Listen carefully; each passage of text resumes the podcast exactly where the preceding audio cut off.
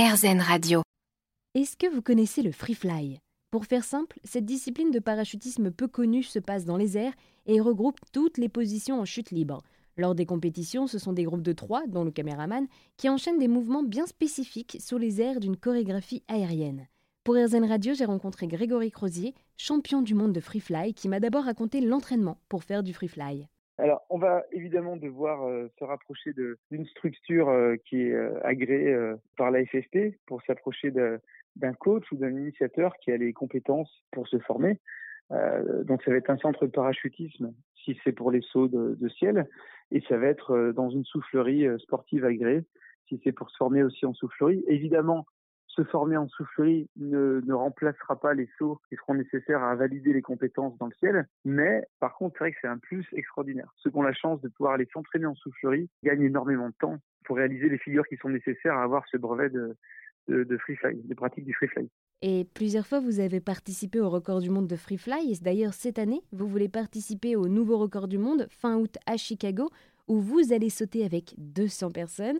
Mais alors, quelles sont les compétences qu'il faut avoir pour faire du free fly? Alors, c'est bien d'être d'être sportif pour évoluer plus rapidement dans le free fly, mais après, c'est vrai que c'est pas un sport qui requiert d'avoir une condition physique extrême. Par exemple, il n'y a pas une prétention à faire un carve ou un eagle ou un saut d'angle, c'est un petit peu les trois façons de se déplacer, les trois univers de déplacement dans le ciel. Si on est un peu moins sportif, bon, on le fera juste un peu moins vite, ou il faudra juste un peu plus de temps pour acquérir les compétences pour le faire. Mais c'est un sport d'équilibre et de glisse, donc c'est un petit peu comme euh, en surf. Il n'y a pas besoin d'être euh, non plus le plus musclé ou le plus souple. Et alors également, euh, on se doute que la sécurité est, est vraiment mise au premier plan. Alors oui, c'est une pratique justement qui reste aujourd'hui sécurisée justement parce qu'on fait attention on veut pas justement se percuter en chute libre parce que ce serait euh, énorme. Ce serait même des vitesses qui dépassent les vitesses de, percussion qu'on peut voir au, rugby ou au football américain. Donc évidemment, on ne veut surtout pas ça dans le ciel. Donc voilà, on, on, fait en sorte de former les gens à être conscients de toutes ces inerties euh, de vol et, euh, et puis de les laisser dans leur domaine de compétences entre guillemets. C'est-à-dire que s'ils sont pas capables pour l'instant de se déplacer très vite, s'ils veulent que à deux, tout va bien. Après, si ça va bien, ils vont voler à 3 ou à 4.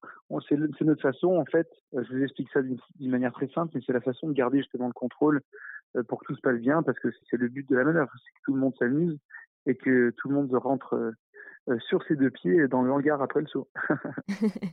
et alors, votre femme est partenaire de saut, Karine Joly, est également championne du monde de free fly. Et une question pour nous faire rêver, qu'est-ce que vous ressentez tous les deux dans les airs? C'est marrant parce que du coup, ma, compagne a, une vision un tout petit peu différente de la mienne, même si on se rejoint évidemment.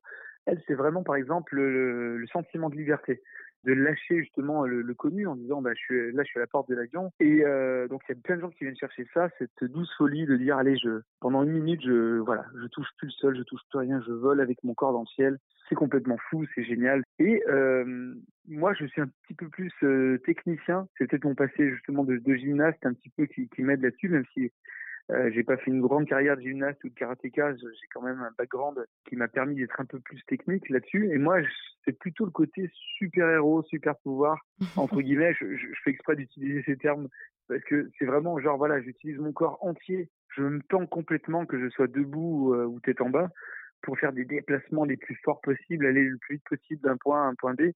Ça, c'est dingue, parce qu'on n'utilise pas, on n'est pas sur un bateau ou sur une moto, là, il n'y a rien, entre guillemets, euh, d'autre que son corps et c'est notre corps qui devient un avion.